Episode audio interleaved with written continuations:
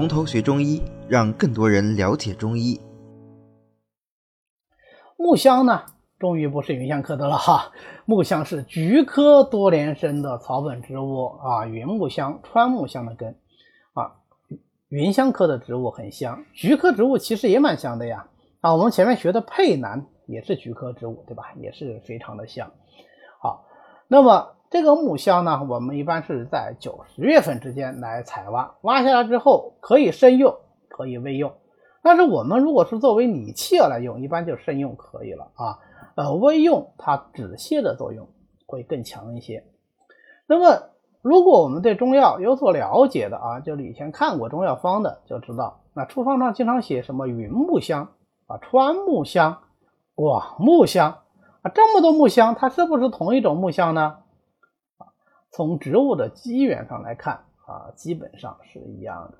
但是它们的产地是不一样的啊，产于云南丽江的就是云木香，产于四川安县、阿坝、凉山等等这些地区的就是川木香。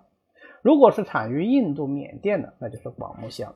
我们最早用的基本上都是广木香，那后来呢，逐渐在我们国家呃云南啊、四川都引种成功了啊，所以现在。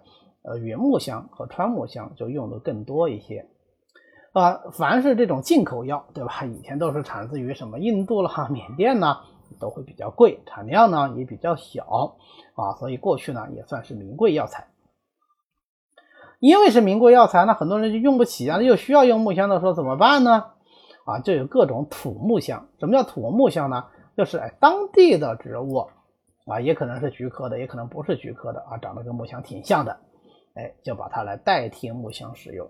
那这种现象现在基本上是没有了，因为我们现在自己种植这个木香已经是非常多啊，足够保证使用了。那么这个土木香当然也就没有它的这个市场了。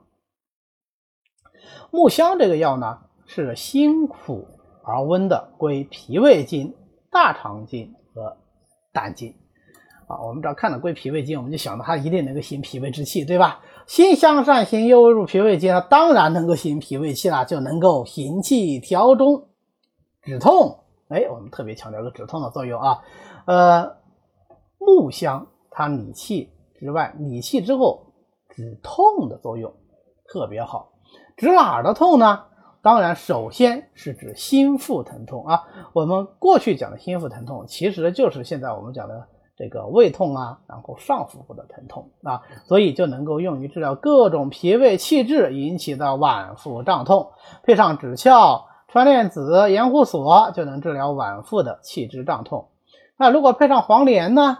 啊，川链子行气止痛啊，黄连就能够清热燥湿啊，治疗湿热痢痛症。这个就是非常有名的香连丸啊，香连丸就这么来的。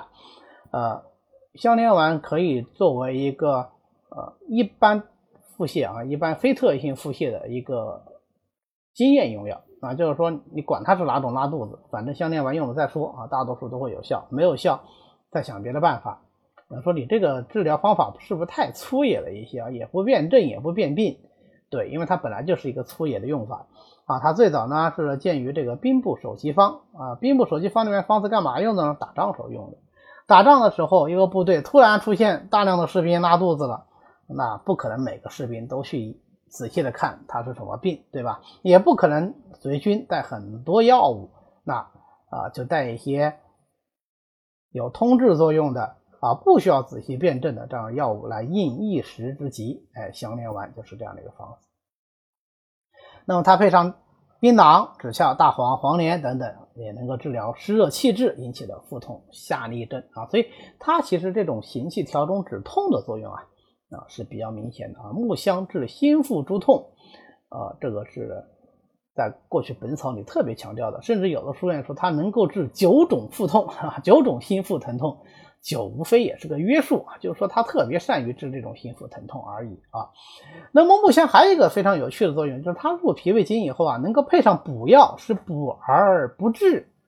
呃，我们在学习补益法的时候，老师就一定会强调说，用补药时候切记啊，要补而不流血，补而不壅滞。